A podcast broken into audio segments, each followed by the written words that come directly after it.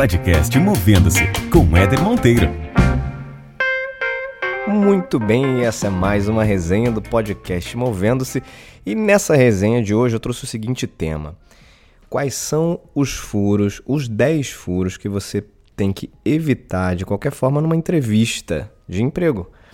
A gente sempre fala muito aqui de carreira, de movimento, de mudar e eventualmente mudanças na vida profissional incluem as famosas entrevistas. E não tem jeito, a gente só aprende a fazer entrevista com a prática. Mas obviamente existem algumas coisas que mesmo você sem muita prática, mesmo você enferrujado, enferrujada em processos seletivos e entrevistas, você precisa evitar para não ser mal interpretado, digamos assim, no bate-papo, no processo, na conversa, enfim. Então vamos lá. Primeira grande dica. Jamais pergunte durante uma entrevista o que, que a sua empresa faz. O que, que a sua empresa faz mesmo? Qual é o, qual é o, o core business de vocês? Meu amigo, minha amiga, se você está perguntando isso durante a entrevista, o recrutador vai olhar para você e falar: Cara, você não se deu nem trabalho de pesquisar sobre a nossa empresa, sobre o nosso negócio, minimamente não entrou no site, não buscou na internet, não fez nenhum tipo de busca, você veio descobrir sobre o que a gente faz, qual é o nosso negócio aqui na entrevista. Então, essa já é uma primeira queimação que você precisa evitar. Então, vá sempre para uma entrevista minimamente preparado conhecendo qual é o negócio principal da empresa, dependendo da posição que você vá é, pleitear, é importante que você tenha alguns números né, sobre resultados, sobre vendas. Quanto mais dados você tiver sobre a empresa, melhor, porque vai mostrar para o recrutador, para a pessoa que está te entrevistando, que você está preparado, está comprometido, está afim de, de entrar naquilo ali e você buscou minimamente conhecer um pouco do negócio. Dica número 2.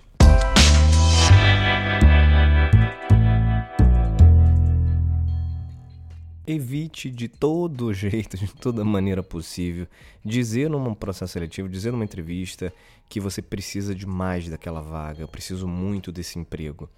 Isso vai mostrar um nível de ansiedade muito alto, um nível de desespero praticamente, e vai mostrar para o recrutador, para a pessoa que está conversando com você, que você tem pouquíssima habilidade em fazer gestão das suas emoções e tem baixa inteligência emocional, que hoje é uma das principais competências avaliadas num processo seletivo. Então, evite de qualquer forma mostrar esse nível de ansiedade dessa maneira. Vamos então para a dica número 3. Nunca diga para alguém que está te entrevistando a seguinte frase: Olha, eu não sou, eu sei que eu não sou a pessoa mais qualificada, mais preparada para essa vaga. Pô, se você está falando já que você não é preparado, que você não é qualificado, é, você imagina qual é a impressão que você vai passar para um, um recrutador.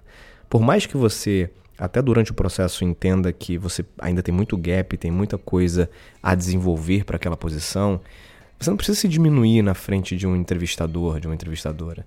Deixe que ele faça essa avaliação. Tenta focar naquilo que você tem de bom, tenta mostrar tudo aquilo que você tem de fortaleza. Então, esquece esse negócio de falar, olha, eu sei que eu não, não muito muito bem para essa vaga, mas poxa, considera, né? Me considera mesmo assim. Então, jamais diga isso. Dica número 4.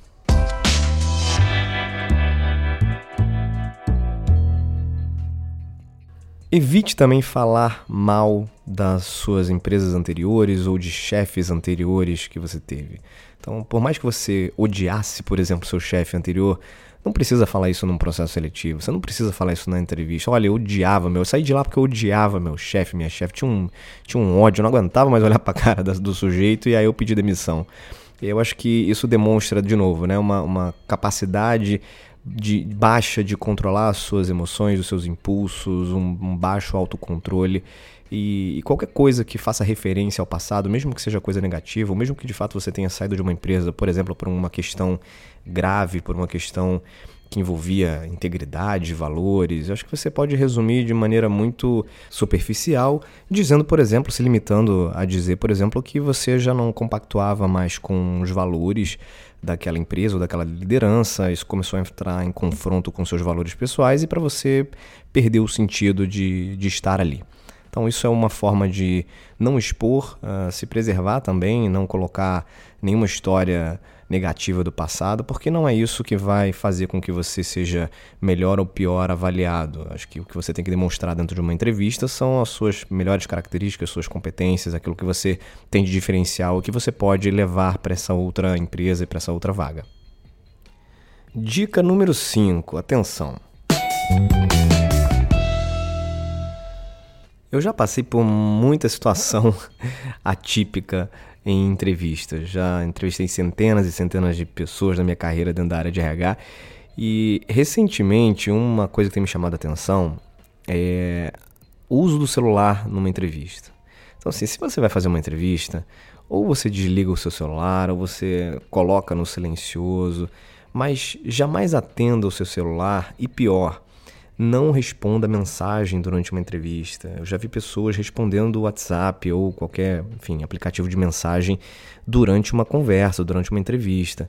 Então isso, é, isso mostra um, uma falta de respeito com quem está conversando com você. É claro que podem acontecer situações pontuais em que você recebe, mesmo no seu celular no silencioso, você está recebendo uma ligação, duas, três ligações da mesma pessoa, da sua família, e você pode estar tá ali, de repente, é uma situação de emergência, e você educadamente se dirige ao, a quem está te entrevistando e fala: Olha, estão me ligando aqui insistentemente, é da minha casa. Você se incomoda se eu atender rapidinho só para verificar que não se trata de uma situação de emergência? Todo mundo vai entender, todo mundo, a pessoa que está te entrevistando certamente vai entender e não vai ter problema nenhum. Agora, você do nada atender uma ligação ou mexer no teu celular respondendo no WhatsApp no meio de uma entrevista é puxado. Então, evite isso de qualquer forma. Vamos à dica número 6.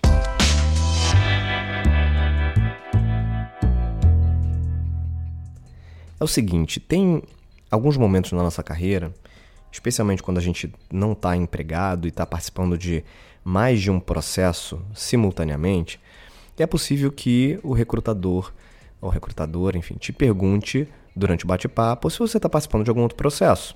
Em que tipo de, de processo você está participando, se você tem alguma preferência.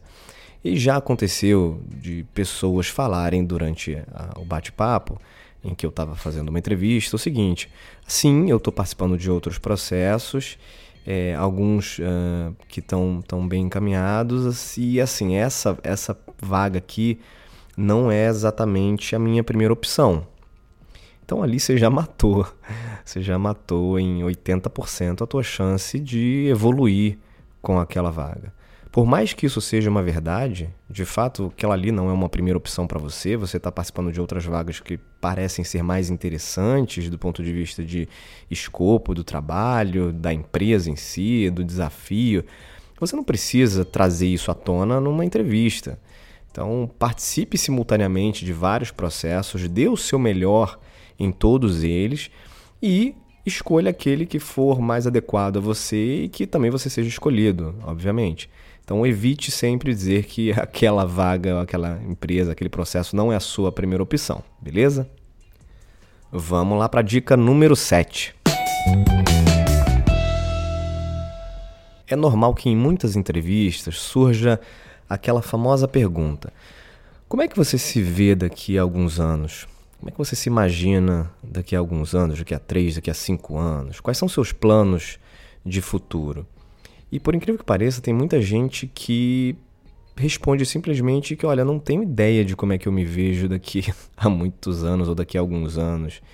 É, isso vai mostrar durante o bate-papo que você tem pouquíssimo planejamento, que você não tem ambição, que você não tem um olhar é, de futuro, que você não tem uma visão mais a longo prazo. Claro que todo mundo, uh, ou quase todo mundo, né, não vamos generalizar, tem alguma meta de vida, algum plano de vida pessoal ou profissional. Por mais que você não tenha clareza exatamente naquilo que você quer fazer daqui a alguns anos ou como é que você estará daqui a alguns anos. A gente tem alguns objetivos pessoais, todo mundo tem. Então, evite também dizer que você não tem ideia do que você vai estar fazendo daqui a alguns anos ou do que você pretende é, construir ou, como é que você se vê daqui a alguns anos. Então, evita usar esse tipo de abordagem também dentro de uma entrevista. Vamos para a dica então número 8.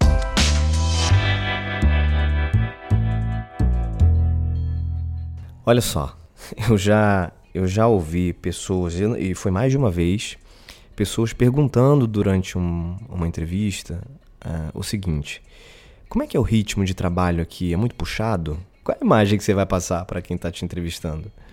Pô, você está perguntando ali se é muito puxado, se né, trabalha-se muito aqui, vocês trabalham muitas horas por dia. É, tudo bem que você de repente é a pessoa, é uma pessoa super preocupada com equilibrar a tua vida pessoal, tua vida profissional. Você não quer estar num lugar que é, trabalhe muitas e muitas horas por dia, que as pessoas não tenham nenhum tipo de flexibilidade, liberdade, ou, ou seja um ambiente muito estressante, de muita pressão. Ninguém quer trabalhar num lugar assim. Mas não é na entrevista que você vai levantar essa informação. Você tem outras formas de levantar essa informação. Por exemplo, investiga uh, na tua rede de contatos pessoas que trabalham ou que já trabalharam naquela empresa. É sempre legal quando você participa de um processo seletivo você se conectar com alguém que trabalha de preferência, mas se não que trabalhou ali, ou um amigo de um amigo seu que trabalha ou trabalhou. Essas pessoas ou esses contatos vão ser as melhores fontes de informação para você sobre a cultura daquela empresa, sobre a forma de trabalho daquela empresa, se o, se o, se o o ritmo é muito puxado, se, é, se, é, se, exige muito né, de você como, como carga horária de trabalho, enfim, se a galera que trabalha lá é, é workaholic, né, ou seja, viciada em trabalho.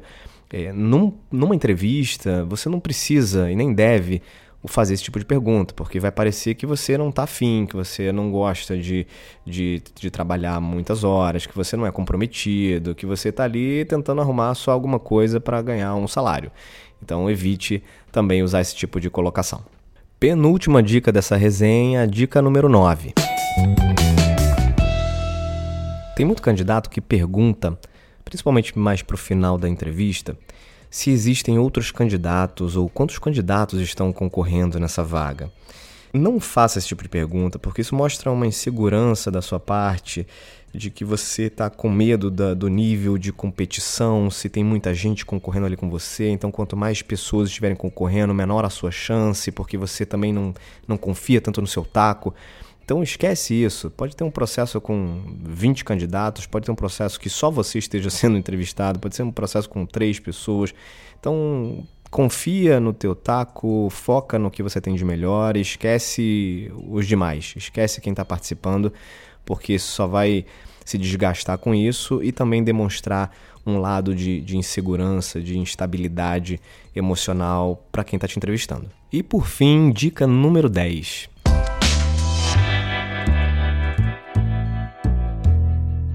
E aí, como é que eu fui na entrevista? Você pode me dar um, um feedback aí de como é que eu fui? Não faz isso. Não faz isso porque, de novo, isso demonstra insegurança da sua parte, demonstra uh, despreparo para um processo seletivo. Durante uma, uma, uma entrevista ou no final dela, é, você acaba colocando, ao fazer essa pergunta, uh, o entrevistador numa posição constrangedora, porque ali não é o momento de te dar um feedback sobre a sua performance durante a entrevista. É claro que você deve, e aí é muito interessante que você faça isso, quando você receber um retorno de um processo seletivo, e se esse retorno, por exemplo, é um retorno negativo, ali é o momento de você fazer uma pergunta sobre ah, como é que foi o teu desempenho durante o processo. Então, ao receber um retorno de uma empresa dizendo que você não foi aprovado para aquela vaga, é legal que você pergunte para o entrevistador: Poxa, legal, agradeço o seu retorno, mas se você puder me dizer né, onde é que faltou, qual é o teu feedback em relação à minha participação, isso para mim é importante até para eu fazer uma autoavaliação, para eu usar isso como ponto de, de, de evolução para próximos processos. Então, isso é super saudável e deve ser feito. Mas no final da entrevista, evite a todo custo fazer esse tipo de pergunta. E essas foram então as 10 dicas de furos que você deve evitar dar numa entrevista, dar num processo seletivo.